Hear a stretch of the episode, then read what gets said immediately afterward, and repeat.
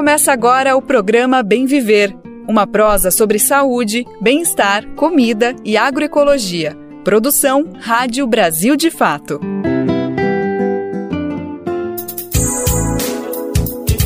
Hoje é quarta-feira, dia 22 de março de 2023. Estamos começando mais uma edição do Bem Viver. Eu sou o Lucas Weber e sigo com você nessa prosa pela próxima uma hora. Sempre bom demais contar com sua companhia aí do outro lado, para a gente debater assuntos que são importantes para o nosso cotidiano.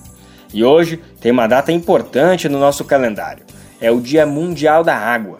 Essa celebração foi instituída pela ONU, a Organização das Nações Unidas, em 1992. O objetivo é conscientizar a população sobre a importância desse recurso natural essencial para todas as formas de vida. E não somente isso. É o momento também de olhar para as políticas públicas e lembrar que o acesso à água potável é um dos direitos fundamentais do ser humano e, portanto, deve ser garantido. Esse é um dos assuntos que a gente vai discutir no programa de hoje. Vem comigo, vem com a gente, que tem muito mais por aí. Governo federal anuncia pacote de iniciativas voltadas para a promoção de igualdade racial.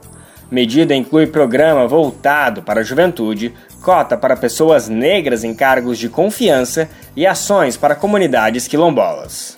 Comida sem veneno e solidariedade. No quadro Alimenta Saúde, vamos conhecer a produção de alimentos do acampamento Fidel Castro, no Paraná.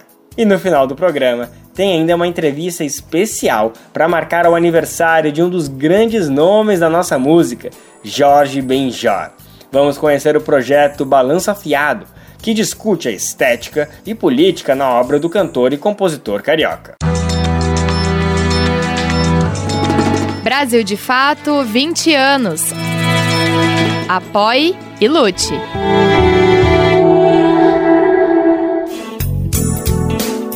A gente está no ar com o Bem Viver de segunda a sexta-feira, sempre às 11 horas da manhã na Rádio Brasil Atual 98,9 FM na Grande São Paulo. E também pela nossa rádio web no site radiobrasildefato.com.br, que você pode ouvir em todo o mundo. Dá para ouvir o programa nos aplicativos de podcast na rede de rádios parceiras que retransmitem o Bem Viver de norte a sul do país. São mais de 100 emissoras. E faça parte você dessa rede para saber como, vá em rádio brasildefato.com.br e acesse como ser uma rádio parceira. Falando nisso, manda seu recadinho aqui pro Bem Viver que queremos você participando ativamente dessa prosa que não acaba aqui no rádio. Nosso e-mail é rádio@brasildefato.com.br e dá para deixar seu recadinho no WhatsApp. O número é 11 95691 6046. Repetindo, 11 95691 6046. Programa Bem Viver. Sua edição diária sobre saúde, bem-estar, comida e agroecologia. Mais de 56% da população brasileira se autodeclara preta ou parda. A estimativa é do IBGE, o Instituto Brasileiro de Geografia e Estatística. Esse percentual representa a parcela de pessoas negras do país, somando quase 120 milhões de habitantes. É bastante gente, não é? Mas uma pergunta que precisamos fazer é onde estão essas pessoas? Quando olhamos para espaços de poder, de decisão, como a Câmara de Vereadores ou Deputados ou o Senado, altos cargos de empresas, não são essas pessoas que estão lá. Essa realidade reflete as barreiras raciais que ainda temos aqui no Brasil e são parte de uma herança que vem lá do tempo da escravatura. Esse regime foi formalmente abolido em 1888, mas deixou marcas profundas na sociedade. O racismo perpetuado pela escravidão de pessoas negras segue presente. Apesar de avanços recentes conquistados a partir de muita luta, ainda são muitos desafios para a promoção de igualdade racial. E a implementação de políticas públicas são essenciais para mudar esse cenário. Ontem, para marcar o Dia Nacional pela Eliminação da Discriminação Racial, o governo federal apresentou um pacote de iniciativas que vão ao encontro dessa demanda tão urgente. Entre as medidas estão um programa voltado para a juventude, cota para pessoas negras em cargos de confiança e ações para comunidades quilombolas. Vamos saber mais na reportagem de Igor Carvalho, com locução de Douglas Matos. Há 20 anos foi instituído no Brasil o Programa Nacional de Direitos Humanos, que incluiu como uma das prioridades o combate ao racismo. Desde então, diversas políticas públicas foram implementadas com o objetivo de promover a igualdade racial no país. A data foi celebrada pelo presidente Luiz Inácio Lula da Silva nesta terça-feira, dia 21, em evento no Palácio do Planalto. Nenhum país do mundo será uma verdadeira democracia enquanto a cor da pele das pessoas determinar as oportunidades que elas terão ou não ao longo da sua vida. O petista estava no primeiro mandato à frente do país quando promoveu uma série de políticas públicas que completam 20 anos em 2023. Uma das primeiras ações foi a sanção da Lei 10.639 em 9 de janeiro de 2003, ano inaugural do primeiro governo Lula. A legislação tornou obrigatório o ensino da história e cultura afro-brasileira e africana nas escolas de ensino fundamental e médio em todo o país. Essa lei é considerada uma importante conquista do movimento negro e uma resposta às demandas de reconhecimento e valorização da história e cultura negra no Brasil. Em seguida, em março daquele ano, de 2003, veio a criação da CEPIR, a Secretaria Especial de Políticas de Promoção da Igualdade Racial, que foi responsável por coordenar as políticas de promoção da igualdade racial e implementar ações afirmativas em diversas áreas, como educação, saúde, trabalho e cultura. A boa notícia é que não estamos começando do zero. As políticas inclusivas formaram professores, médicos, engenheiros, empresários, cientistas e tantos outros profissionais negros que hoje estão prontos para assumir seu lugar na história. É esta a hora de virarmos definitivamente a chave da discriminação, do preconceito e da exclusão o povo negro não será tratado por esse governo apenas como público beneficiário de políticas sociais, mas como protagonistas de sua própria história. Outra política importante foi a criação das cotas raciais em universidades públicas, que teve início em 2001 com a Universidade do Estado do Rio de Janeiro, a UERJ, e se expandiu para outras instituições de ensino superior, estaduais e federais. As cotas ampliaram o acesso de jovens negros e negras ao ensino superior, que historicamente eram excluídos dessa oportunidade. Inclusive, a atual ministra da CEPIR, Aniele Franco, que discursou no evento. Eu fui cotista racial da UERJ com muito orgulho.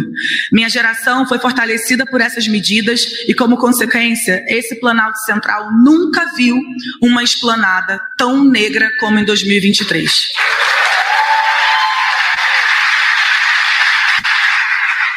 Mas ainda somos poucos. Precisamos de muito mais. Juntos, como a maioria da população brasileira, somos 56% desse país. Além das cotas, outras ações afirmativas também foram implementadas, como a reserva de vagas para negros em concursos públicos, a adoção de políticas de valorização da cultura negra e a criação do Estatuto da Igualdade Racial, que reconhece a discriminação racial como crime e estabelece diretrizes para promover a igualdade. Emocionada, Aniele Franco celebrou os antigos chefes da secretaria que comanda. Não há dúvidas de que estes 20 anos foram os mais representativos para a população negra. A CEPIR é a raiz da democracia que queremos construir. Raízes profundas geram árvores fortes, como a existência do Ministério da Igualdade Racial, pasta que hoje comando com muita honra e um senso de responsabilidade imenso e coletivo e compartilhado com o nosso presidente Lula. O governo federal colocou a urgência do enfrentamento ao racismo na centralidade dessa terceira gestão. E por isso, não descansaremos até que mais nenhuma pessoa negra no Brasil passe por fome, por tiro, por falta de oportunidade e pelo racismo sistêmico que se aprofunda em muitas dimensões. Ainda no evento, Lula anunciou uma série de políticas públicas a serem implementadas pela CEPIR agora em 2023 em ações transversais com outros ministérios. O presidente assinou cinco decretos que reserva vagas em cargos de comissão na administração pública federal, que cria o grupo de trabalho para o novo Programa Nacional de Ações Afirmativas, que forma o grupo de trabalho para o Plano Juventude Negra Viva e o que funda o Grupo de Trabalho para o Enfrentamento ao Racismo Religioso. Por fim, o presidente assinou a titulação de terras de quilombolas, representadas pelas comunidades Brejo dos Crioulos, em Minas Gerais, Lagoa dos Campinhos e Serra da Guia, em Sergipe. De São Paulo, da Rádio Brasil de Fato, com reportagem de Igor Carvalho. Locução Douglas Matos. Medidas como essas são essenciais, mas ainda há muito que ser feito para reduzir a desigualdade no Brasil. Uma pesquisa do painel do mercado de trabalho, que traz o recorte racial, mostra que mais de 40% das mulheres negras estavam subutilizadas no fim de 2021. A taxa de subutilização inclui a de desocupação, a de subocupação por insuficiência de horas e a da força de trabalho potencial, pessoas que não estão em busca de emprego, mas que estariam disponíveis para trabalhar. Vamos saber na reportagem de Felipe Mendes, com locução de Daniel Lamir. Ainda há muito a percorrer para a redução da desigualdade. Segundo o levantamento do CERT, Centro de Estudo das Relações de Trabalho e Desigualdades, cerca de 41% das mulheres negras estavam subutilizadas no mercado de trabalho no fim de 2021. Para efeito de comparação, a subutilização entre os homens brancos era de cerca de 18% no mesmo período. O IBGE considera que a taxa de subutilização inclui pessoas desocupadas, subocupadas por insuficiência de horas trabalhadas e a força de trabalho potencial. Daniel Teixeira, diretor executivo do CERT, integrou a equipe de transição do governo na área de trabalho e emprego. Ele afirma que a pandemia intensificou o cenário de subutilização das mulheres negras no mercado de trabalho. Com a subutilização da força de trabalho negra, sobretudo da mulher negra, é muito grande e isso é, se tornou mais, digamos, mais amplo né, durante a pandemia, que impactou diferentemente trabalhadores negros e brancos, sobretudo trabalhadoras negras é, nesse período.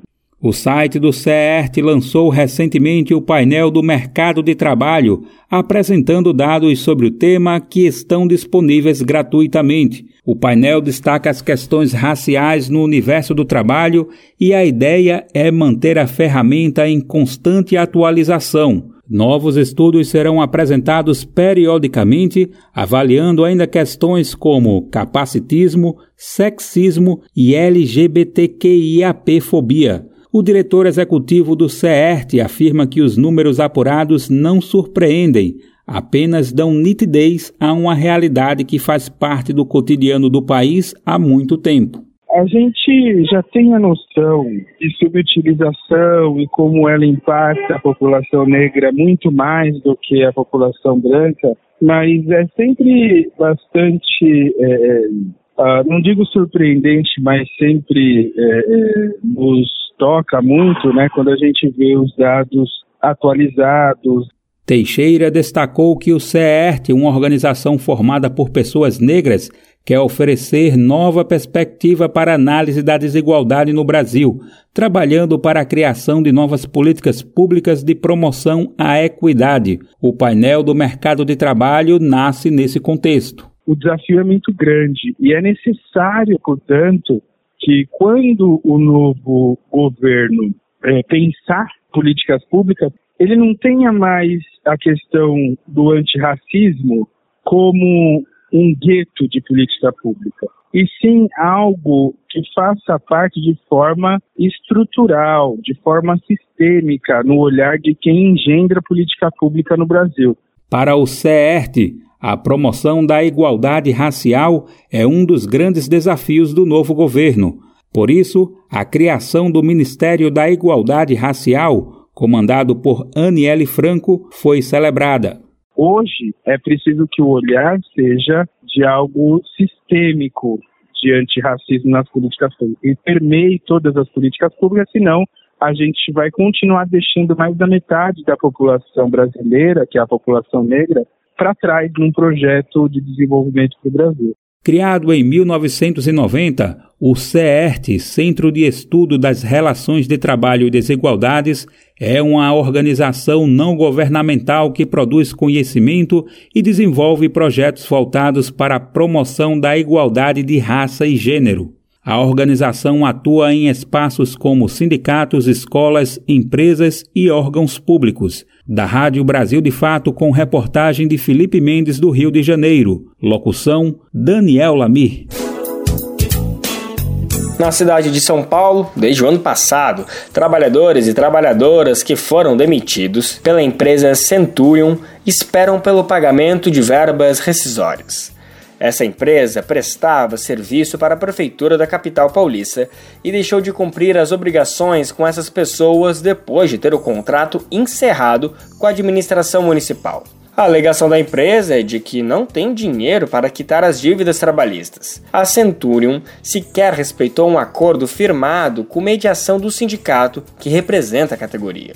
Enquanto isso, quem precisa do dinheiro segue reivindicando direito e fazendo malabarismos para pagar as contas. A repórter Gabriela Moncal conversou com trabalhadores e trabalhadoras que passam por essa situação. Vamos ouvir a reportagem e quem volta com a gente é Douglas Matos. Embaixo de sol quente, dezenas de trabalhadores se aglomeraram nesta segunda-feira na calçada da rua Alvarenga, na zona oeste de São Paulo, em frente à empresa Centurion Segurança e Vigilância Limitada. Não foi a primeira nem a segunda vez. O protesto é frequente desde o início do ano, quando a empresa parou de pagar as verbas rescisórias que deve a 384 funcionários demitidos em novembro de 2022. Uma das vítimas é Vânia Almeida, que trabalhou durante 14 anos para a Centurion. A gente somos pai e mãe de família que trabalhamos nessa empresa, demos nosso sangue e agora o que a gente escuta é isso: a gente não tem dinheiro para pagar vocês, tudo atrasado, gente. A gente tem filho, contas, ninguém espera, mas ninguém quer saber. Depois de prestar serviço durante cinco anos para a Secretaria Municipal de Assistência e Desenvolvimento Social de São Paulo, a Centurion não ganhou a licitação feita no fim de 2022 e teve o contrato encerrado. Os trabalhadores foram mandados embora e, segundo contam ao Brasil de Fato, a empresa alega simplesmente não ter dinheiro para pagar os direitos dos funcionários. Fundada em 1992, a Centurion tem um capital social de 6 milhões de reais. O quadro societário é composto por Anderson Moreira da Silva e outro CNPJ, também em nome dele, a Centurion Serviços Limitada, que tem por sua vez capital social de pouco mais de 3 milhões de reais. O diretor da empresa é Sérgio Toledo. Com mediação do Sindicato dos Empregados em Empresas de Vigilância, Segurança e Similares de São Paulo, a Centurion assinou em dezembro de 2022 um acordo de que pagaria as verbas rescisórias em parcelas mensais mas os trabalhadores denunciam o não cumprimento desse acordo. Segundo eles, alguns chegaram a receber parcelas, mas outros ainda não viram a cor do dinheiro. É o caso de Antônio Marcos, que foi funcionário da Centurion por cinco anos. Eles pegam nosso nome, né, fazem uma lista, falam que vão pagar, mas nada de pagamento. Chega no outro dia, a, ao nos depararmos com a nossa conta corrente, nada de pagamento. A reportagem se reuniu com um grupo de cinco pessoas, entre os quase 60 que se manifestavam aos gritos de queremos receber. E a Centurion se comprometeu a pagar, na ocasião, as parcelas vencidas de 20 dos ex-funcionários que estavam ali na rua. No dia posterior, seria a vez de outros 20, até quitar as dívidas com os presentes na manifestação. Ocorre que dos 330 trabalhadores restantes, nada foi dito. Mas, até o fechamento da matéria, nenhum dos 20 primeiros trabalhadores a chegarem no ato tinham recebido nada. O Brasil de Fato pediu para falar com João Carlos Vieira, gerente de recursos humanos, ou com Fernando de Souza Gomes, gerente operacional. Os dois são representantes da empresa na negociação, e eles se recusaram a falar com a imprensa. A Secretaria Municipal de Assistência e Desenvolvimento Social da capital paulista afirmou que cumpriu com todos os pagamentos previstos no contrato com a empresa Centurion, em vigor de novembro de 2017 a novembro de 2022. E durante esse período, segundo o órgão da prefeitura, a empresa apresentava a comprovação da regularidade trabalhista à pasta.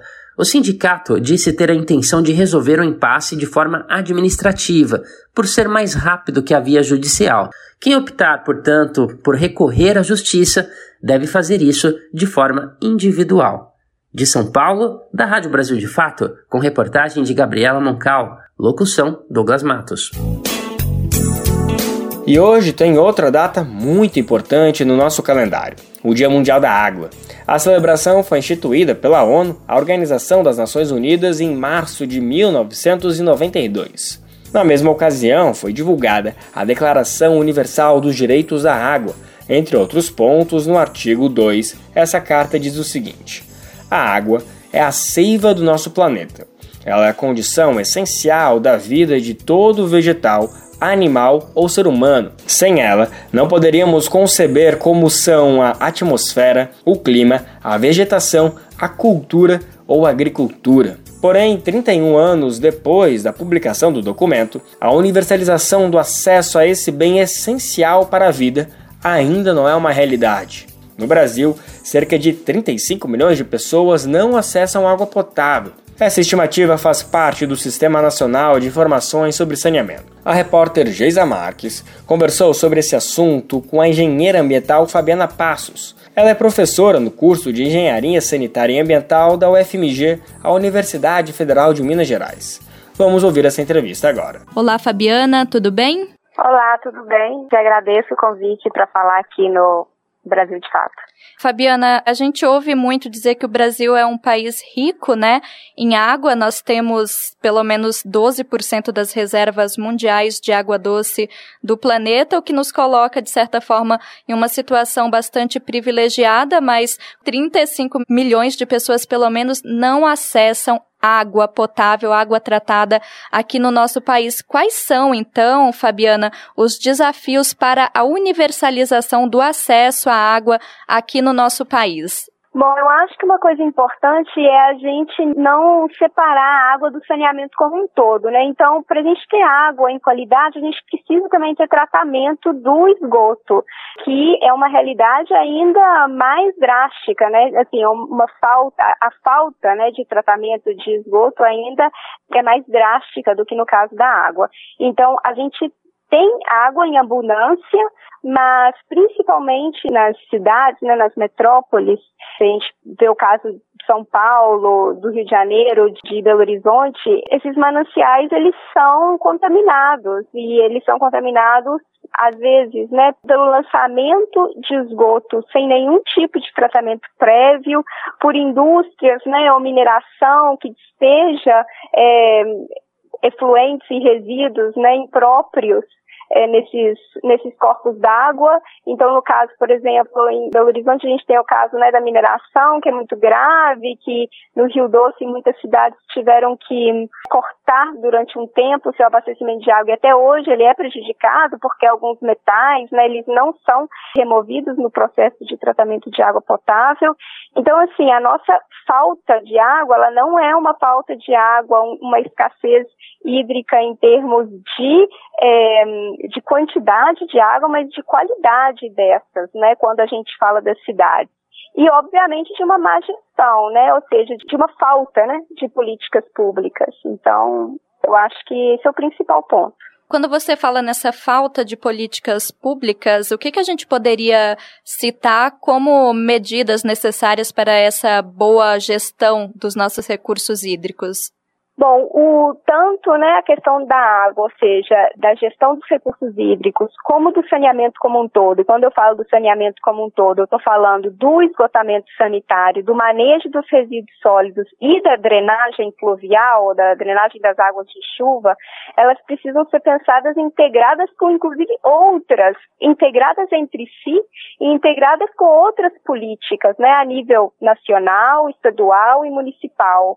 Então, por exemplo, é, a nível municipal, junto com o plano diretor da cidade, com a mobilidade urbana, com algumas propostas de política da saúde ou da educação. Eu acho que pensar essas políticas é, integradas é um ponto muito importante e priorizar o saneamento, né? Ter o saneamento como um ponto é, importante. E aí, eu acho que uma outra questão muito importante a se considerar é a gente combater a privatização do setor, né? Porque uma empresa privada, né, que pensa nesses serviços como serviços mercadológicos, que visam o lucro, é, eles nunca vão priorizar nessa né, universalização do, do, saneamento, ou esse saneamento para essas populações que vi, vivem na periferia das cidades, às vezes em assentamentos que são informais. Então, é preciso priorizar isso como uma política pública, né? uma responsabilidade do Estado. A OMS, a Organização Mundial da Saúde, afirma que para cada dólar investido em água e saneamento, economiza-se 4,3 dólares em saúde global. E aqui no Brasil, né, repetindo, pelo menos 35 milhões de pessoas não têm acesso à água tratada e 48% da população não possui coleta de esgoto. Esses dados são de 2017, são os últimos dados do Sistema Nacional de Informações sobre Saneamento Então eu queria que você aprofundasse um pouquinho para a gente essa discussão. Na prática, quais são os resultados da falta de acesso a esses serviços essenciais que deveriam ser universalizados, especialmente na saúde? Bom, eu acho que o retorno do saneamento ele vem em diversas esferas, econômicas uma delas, né? E aí, em termos a saúde, assim, eu acho que é o setor que mais se vê prejudicado quando se vê a falta de saneamento. Então, principalmente, né, existem doenças gastrointestinais, como diarreias, que são veiculadas por água contaminada por material fecal, ou seja, não onde não existe né, um tratamento de esgoto apropriado e essa água que abastece essas casas, essas famílias, vem é, em contato com o próprio esgoto né, local. Existem muitas doenças como diarreias, doenças infecciosas que são que são responsáveis, né, e que acabam agravando a mortalidade infantil no Brasil e mortes, inclusive, de jovens adultos. Agora, existem outras doenças também. Existem várias doenças, né, que são veiculadas ou que são agravadas pela falta de saneamento, né? Uma delas é as doenças de veiculação hídrica. Então, quando as famílias consomem água que são contaminadas por material fecal, isso quer dizer onde não existe né, um tratamento, uma coleta e tratamento de esgoto, e essa água que abastece as famílias, elas entram em contato com esses patógenos, né, ou contaminantes microbiológicos que causam muita mortalidade infantil, é proveniente de diarreias. Existe o caso de doenças que são veiculadas através da pele, como a esquistossomose, em lagos onde também existe lançamento né, de esgoto sem tratamento. E existem ainda doenças transmitidas por vetores, como a dengue, que a gente também hoje, enfim, existem muitos casos confirmados é, de dengue, zika, chikungunya, febre amarela, né, que são mosquitos transmissores que se reproduzem em água é, parada. Então, quando a gente fala de resíduos sólidos ou de lixo, né, que estão estancados ou parados, acumulados em local onde não há uma coleta adequada, e também, né, se a gente for pensar nas enchentes, ou seja, as enchentes, a gente também não pode pensar nas enchentes como um problema climático, né? Como a gente estava falando da gestão, as enchentes é um problema também é, relacionado à falta né, de políticas de drenagem e no modelo de cidade impermeabilizado. Então, essas, todas essas questões também agravam, né? São questões relacionadas ao saneamento que agravam em muitas essas doenças. Quando a gente fala num correto saneamento, o que quer dizer um abastecimento adequado população para ela higienizar corretamente seu corpo, sua comida, uma correta coleta e tratamento de esgoto, como uma correto manejo de resíduos sólidos e nas cidades, uma correta drenagem de águas fluviais, a gente está é, falando de uma economia muito grande no setor de saúde. Fabiana, muito obrigada pela entrevista, pela sua participação aqui no programa Bem Viver. Você é sempre muito bem-vinda. Até a próxima. Muito obrigada a você, todos que estão escutando, pela atenção e, e pelo carinho.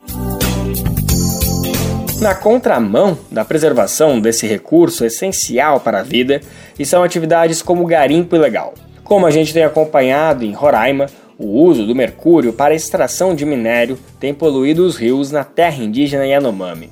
Além dos impactos ambientais, tem também aqueles que são sociais, ou seja, que interferem na vida das comunidades, como um aumento da violência e da criminalidade nessas regiões. Esse é um dos apontamentos que constam no dossiê Terra Rasgada, que detalha o avanço do garimpo na Amazônia brasileira. O documento foi divulgado pela Aliança em Defesa dos Territórios. A gente vai saber mais sobre ele na reportagem de Priscila Mazenotti, da Rádio Agência Nacional. Omissão das autoridades, falta de fiscalização, fragilidade das leis e vulnerabilidade das áreas exploradas. Essas são algumas das causas para a expansão do garimpo ilegal em terras indígenas na Amazônia. Um verdadeiro surto, segundo o dossiê Terra Rasgada como avanço garimpo na Amazônia brasileira, divulgado pela Aliança em Defesa dos Territórios. Essa aliança foi criada em 2021 pelos povos Yanomami, Munduruku e Caiapó. Os três são os mais atingidos pela atividade ilegal. Segundo o relatório, a expansão de garimpos nessas regiões quadruplicou entre 2010 e 2020. Uma das lideranças, a Maial Caiapó, fala sobre a importância do documento. O dossiê mostra, né, eu acredito que o primeiro momento, uma linha do tempo do avanço do garimpo ilegal, né, e os impactos do garimpo ilegal. O papel do dossiê é exatamente mostrar também o aspecto econômico, político, né, os marcos regulatórios. A expansão dos garimpos foi facilitada, segundo o dossiê, por medidas administrativas e decisões políticas do governo anterior, aliado ao recorde histórico do preço do ouro em meio à pandemia. E a falta de rastreabilidade do metal extraído também é apontada como um problema. E aí entra a atuação, ou melhor, a omissão institucional notória e generalizada, segundo o relatório da Agência Nacional de Mineração, e até o vazamento de informações de operações de fiscalização e combate ao garimpo ilegal ocorreu. A reportagem procurou a ANM, mas até o fechamento da matéria não obteve resposta. E com o garimpo ilegal vem também os crimes relacionados: tráfico de drogas, trabalho análogo à escravidão, exploração sexual e cooptação de indígenas para o garimpo ilegal, além da violência dentro das terras, como explica Maial Caiapó. Quando a gente fala sobre garimpo na Amazônia, logo de cara a gente pensa garimpo ilegal e garimpo ilegal igual a crime organizado. E quando a gente pensa em crime organizado, né? A gente está falando sobre ilegalidades, a gente está falando sobre é, crimes cometidos também pelo Estado brasileiro, no sentido que durante os quatro anos de governo observamos é, vários tipos de envolvimento, inclusive né, do governo incentivando o garimpo. A solução, segundo o relatório, pode passar pela proteção integral das terras indígenas, como, por exemplo, o aumento da fiscalização, o bloqueio de estradas e a destruição de pistas de pouso clandestinas e de maquinário, além da interrupção de serviços como de internet para os garimpos dentro das terras indígenas. O controle da cadeia de produção e de venda do ouro também é importante, como o cancelamento das permissões de lavra garimpeira ociosa por mais de 90 dias, o bloqueio das exportações por parte das empresas comerciais que tenham efetivado a primeira aquisição de ouro e a implementação da nota fiscal de aquisição de ouro eletrônica além da atuação do COAF, da Receita e da Agência Nacional de Mineração com o desenvolvimento de mecanismos de rastreabilidade do ouro desde a origem até o vendedor final. Da Rádio Nacional em Brasília, Priscila Mazenotti. Você está ouvindo o programa Bem Viver, uma prosa sobre saúde, bem-estar, comida e agroecologia.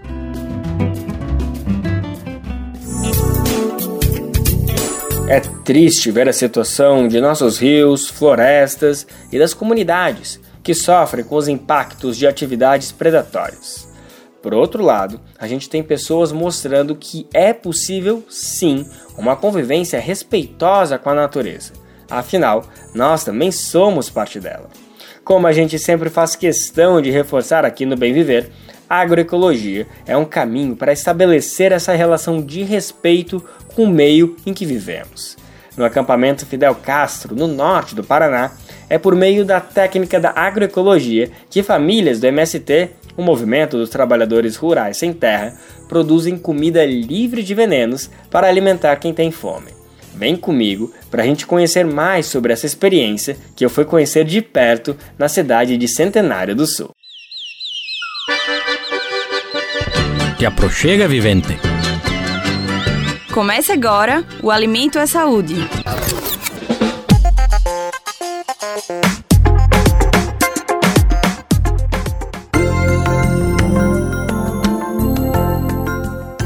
Em 2014, Devanir Vicente da Silva chegou ao acampamento Fidel Castro, no município de Centenário do Sul, no Paraná.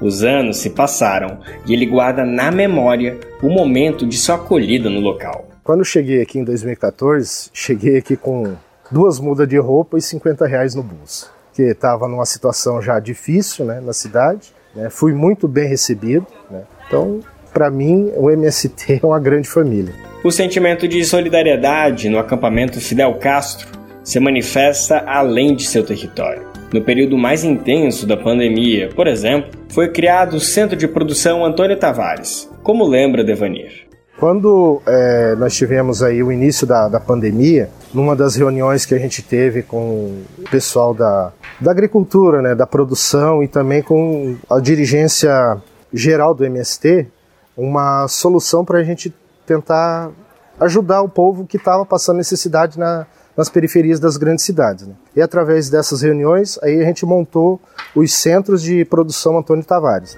A iniciativa surgiu no contexto nacional em que o MST, o Movimento dos Trabalhadores Rurais Sem Terra, realizou um socorro às famílias em situação de vulnerabilidade social. O trabalho iniciado no auge da crise sanitária permanece sendo feito até hoje, com a doação de alimentos saudáveis produzidos em assentamentos. Séries Adit, da Direção Nacional do MST no Paraná, explica a proposta de solidariedade dentro do movimento e as circunstâncias da época. Então a gente estava entendendo, ó, a gente precisa comer bem, direito, comida saudável de verdade, para a gente também ter uma imunidade boa e ter saúde para enfrentar a pandemia. Mas para além disso, eles surgem também com esse propósito de, de imediato, é, poder fazer esse alimento também chegar à maioria da população, especialmente nos centros urbanos próximos a nós, que estavam aí sim sem condição sequer de plantar, que dirá de acessar um alimento, uma comida de verdade. A agricultora Márcia dos Santos Neri Borges trabalha no Centro de Produção Antônio Tavares e relata o prazer de fazer parte da doação dos alimentos. Trabalho na agricultura orgânica, né? Já tem dois anos que a gente trabalha com isso, eu e meu esposo. Depois que a gente começou a plantar e dali saía toneladas e assim de, de alimentos para doação e aquilo foi foi me cativando e eu fui tendo mais gosto de, de continuar ali dentro trabalhando. Em toda a região de Centenário do Sul foram doadas aproximadamente 60 toneladas de alimentos saudáveis pelas comunidades do MST. Somente no acampamento Fidel Castro foram em torno de 30 toneladas, desde o início da pandemia. Devanir também relata o sentimento ao ver as famílias receberem comida de verdade produzida pelo trabalho da reforma agrária popular. Você vê assim no, no, no olhar das famílias que estão recebendo aquelas cestas com aqueles alimentos, é, a gratidão deles no olhar por, por estarem é, em casa sem poder trabalhar ou até mesmo terem perdido seus empregos. Essa doação que a gente faz é, seria uma, um alento para essas pessoas. Né? Hoje, em todo o estado do Paraná, são 23 hortas comunitárias que levam o nome e legado de Antônio Tavares. Ele foi assassinado pela Polícia Militar do Estado no massacre que ficou conhecido como BR-277, durante o governo de Jaime Lerner. A homenagem a Antônio Tavares veio no momento em que se completaram 20 anos do crime da Rádio Brasil de Fato, com reportagem de Lucas Weber e Yolanda Depisol, de Centenário do Sul, no Paraná, locução Lucas Weber. O telefone tocou novamente, fui atender e não era o meu amor. E para encerrar o Bem Viver de hoje, precisamos celebrar a existência e mais um ano de vida de Jorge Benjor. O músico completa hoje 84 anos. Nascido no Rio de Janeiro no finalzinho da década de 30, o cantor e compositor é considerado sem dúvida um dos pilares da música brasileira. Isso dá para dizer só pela quantidade de hits que ele já entregou pra gente. País Tropical, Mais Que Nada, Menina da Mulher da Pele Preta, Fio Maravilha, Taj Mahal, enfim, são muitos. Inclusive, o telefone tocou novamente, que a gente está ouvindo agora. Com ela eu sou mais eu. Mas além disso, existe uma construção de identidade cultural protagonizada por Jorge Ben. Ele não simplesmente fez músicas de sucesso. Ele resgatou elementos da ancestralidade do povo negro e misturou com as vivências de Brasil e do mundo que ele teve. Quem argumenta tudo isso que a gente acabou de trazer é o pesquisador e professor Alan da Rosa. Ele é um dos responsáveis idealizadores do projeto Balança Fiado, Estética e Política em Jorge Ben. Ele, junto com o também pesquisador musical Davidson Faustino, escreveram um livro a partir de décadas de estudo que esmiuça a obra de Jorge Ben nas múltiplas facetas que o músico representa. O livro ainda vai ser lançado em junho. Até lá, a dupla está realizando rodas de conversas nas periferias de São Paulo, principalmente com jovens, para debater a obra do músico. Eu tive o prazer de conversar com Alan da Rosa para saber mais do livro, dos encontros e principalmente para saber mais do universo de Jorge Ben. Alan é um especialista de mão cheia que trouxe várias análises incríveis sobre o trabalho do músico, do alquimista Jorge Ben, como tanto bem descreve Alan. Vamos conferir agora esse papo. Antes de tudo, eu quero te cumprimentar, Alan, agradecer a tua disponibilidade dizer que é um prazer conversar contigo e estou muito empolgado em falar sobre o projeto de vocês especialmente falar sobre Jorge Ben. Salve, muito obrigado pelo teu interesse, muito obrigado a quem está ouvindo e conversemos com satisfação. Bora, velho. Alan, para começar, eu queria que tu apresentasse um pouquinho dessa iniciativa, o Balanço Afiado. Eu quero que tu explique um pouquinho para quem está nos acompanhando que iniciativa é essa, o que, que vocês têm mapeado, o que, que ainda vai acontecer, o que, que já aconteceu. E, enfim, fala para a gente um pouquinho desse projeto tão bonito que vocês estão tocando agora. São dois anos de pesquisa concentrada, condensada, feitas por mim, Alan da Rosa, e meu parceiro, Davidson Cossi. Mas é uma vida ouvindo, irradiando, pelas teias que Jorge Ben também ajudou a tecer, que já tem 500 anos ou 5 mil anos. Porque no nosso plano, nós concebemos o Jorge Ben como mais uma lua nesse céu da diáspora africana, das diásporas, inclusive. Ele começa há uns dois anos e pouco, depois de eu ficar hipnotizado três dias e três noites no chão do meu quintal ouvindo Jorge Ben, voltando a mesma música sete, oito vezes, ouvindo disco por disco, e aí telefonei para o meu amigo, Davidson, e ele também é um cara extasiado pelo Jorge Ben, e nós começamos a partilhar encantos. E esse começo de música, e esse verso, e essa lábia, e essa gag, e essa metáfora, e esse pensamento científico. E quando nós já tínhamos conversado muito, surgiu quase como uma anedota. Vamos fazer um livro, hein?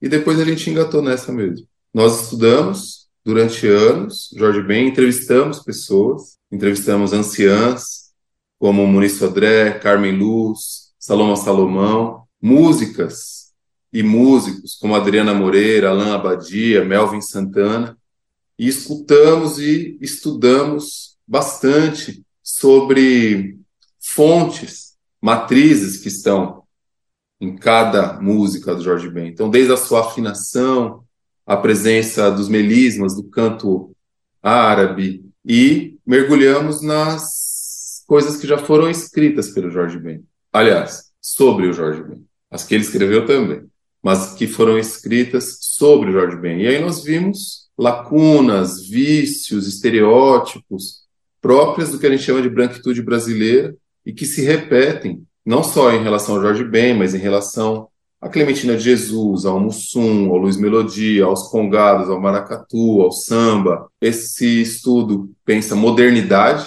as chamadas modernidades negras, pensa técnica, pensa estudo. Jorge Ben é um estudioso, quase sempre colocam artistas pretas e negros no campo da absoluta intuição. A intuição não é um problema. O problema é engavetar essas pessoas que estudam e desenvolvem técnicas elaboradas, sofisticadas e vibrantes, porque sofisticação não precisa ser gelada, ao contrário, tem um refino ali no que nos ferve, seja no canto gregoriano que influencia o seu canto, que ele começou a estudar no internato com 14 anos, até nas técnicas de afinação, que sim, dialogam com a bossa nova, mas dialogam com o ritmista Jorge Ben, que era pandeirista no Beco das Garrafas e era assíduo nas baterias, ensaios da Salgueiro. Então tem uma, uma fonte serena, cristalina e borbulhante naquele pulso do Jorge Ben, que é um, é um atabaque, é um tamborim, isso que nós estudamos. E aí mergulhamos em letras, fizemos partituras, também para mostrar aqui o método eurocêntrico da grafia das partituras, o método europeu, que é o comum que nós encontramos quando vemos partituras, e que é lógico que tem uma valia grande, mas ele não tem uma valia universal, absoluta. Há sonoridades no mundo que não podem ser decifradas por aquela grafia, e por isso muitas vezes são consideradas sujas. O vibrato, a distorção, por exemplo, é uma busca da musicalidade negra, está na diáspora, está no, no, na polifonia, está na guitarra distorcida do Jimi Hendrix, está na gaita harmônica do Little Walters, está nas lâminas colocadas nas abas dos djembês, está nos guizos colocados nas imbiras, nas calimbas, e está na voz, está na vibração de um, de um tamborim com uma baqueta lascada em três. Isso é um valor. Mas para uma orelha e para uma educação que a colonização nos inculcou, isso é uma sujeira. E o Jorge Ben também baila com isso. Então, o livro, que é o fruto, o livro é o fruto do projeto, vai sair agora em julho. E nesse instante, nós estamos rodando várias quebradas, várias bibliotecas, vários centros culturais de São Paulo. Então, já atuamos em alguns e ainda vamos para outros. Poxa, muito bonito, muito espetacular tudo isso que tu está trazendo, é realmente hipnotizante só a descrição que tu está trazendo e eu vou puxando na memória aqui as músicas e toda a imersão que eu já tive em Jorge Ben e algumas coisas vão fazendo até mais sentido. Agora agradeço aí por estar compartilhando todas essas nuances, esses detalhes, esses becos das músicas dos álbuns do Jorge Ben. Eu queria ouvir um pouquinho mais sobre como que está sendo a reação ao público a iniciativa de vocês, não só pela iniciativa, que é fascinante, mas também eu queria ouvir se as pessoas que estão escutando toda a descrição que vocês estão fazendo também estão ficando que nem eu, assim, hipnotizadas e também dizendo, gente, eu nunca tinha realmente dado o devido valor para esse grande artista, ou quais são as reações que vocês mais têm escutado nessas, é, nessas propostas, nessas experiências que vocês estão tendo pelo por São Paulo? As reações são distintas e também muito parecidas. O Jorge Ben, a obra de Jorge Ben atravessa gerações. Então, bisavó e bisneta conhecem Jorge Ben. Do baile de hoje ou do baile de 72, de 51 anos atrás. As reações são não imaginava que ele estava falando disso. Quando ele canta O Homem da Gravata Florida, ele está cantando a história de Paracelso, um alquimista clássico. Quando ele canta Domingo 23 é dia de Jorge, ele está cantando um santo etíope. São Jorge, San Jorge, é um santo nacional etíope. Já tem centenas de anos com o seu cultivo numa igreja que foi lavrada na pedra, uma das igrejas mais impressionantes do mundo. E a mãe do Jorge Ben é etíope. Há controvérsias, né? Se é a mãe ou se é a, o. Ele disse que ela é, depois ele disse que ela não é. E que teria vindo pelo Oceano Índico e depois Atlântico e desembarcado no Rio sem saber que era aqui mesmo, procurando outro destino. Então essas histórias parecem histórias de imigrantes. Então pessoas mais velhas se encontram e também se estranham, que eu acho que é o bacana. Não é só se reconhecer. Porque senão a gente vivia vendo o espelho, né? É encontrar pontos de reconhecimento e encontrar estranhamento saboroso. Isso vem acontecendo. Então, as pessoas mais velhas, educadoras, por exemplo, nos CELs, nos Centros de Educação Unificado da cidade, nas periferias onde fomos, eles já dançaram bastante Jorge Ben, elas já ouviram muito Jorge Ben, mas às vezes não sabiam um significado por baixo da letra. E jovens estudantes, como do cursinho da Uneafro, no Quilombac, em Perus, onde estivemos também, alguns diziam, não, não conheço nada de Jorge Ben, pessoas têm 18, 19 anos.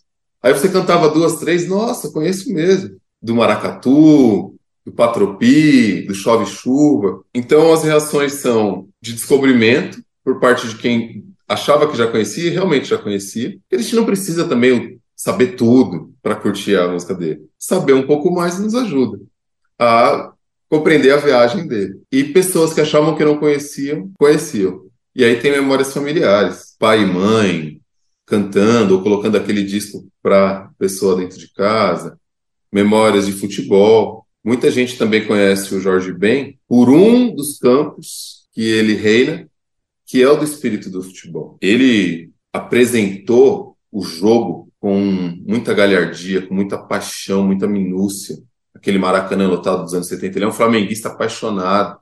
E ele cantou zagueiro, por exemplo. Além de cantar uma Baraúma, Fio Maravilha, atacantes, goleadores, que faziam a massa vibrar, além de demonstrar como o futebol é um jogo com estratégias de guerra, quando ele chama essa, essa guerra maravilhosa de 90 minutos, ele cantou zagueiro. Cara. Quem cantava zagueiro? Quando ele cantou São Jorge, de quem eu dizia, ele canta usando claves que eram sopradas, são sopradas, no culto a São Jorge, no Rio de Janeiro, há mais de 200 anos. Os raúças, pretos islâmicos, que mesmo com seus pés atrás, naquele momento, com os pretos católicos, com os pretos cristãos, nas suas relações no Rio de Janeiro imperial, eles se dispunham a tocar os clarins que abriam, como se abre até hoje, a missa da alvorada às 5 da manhã para São Jorge.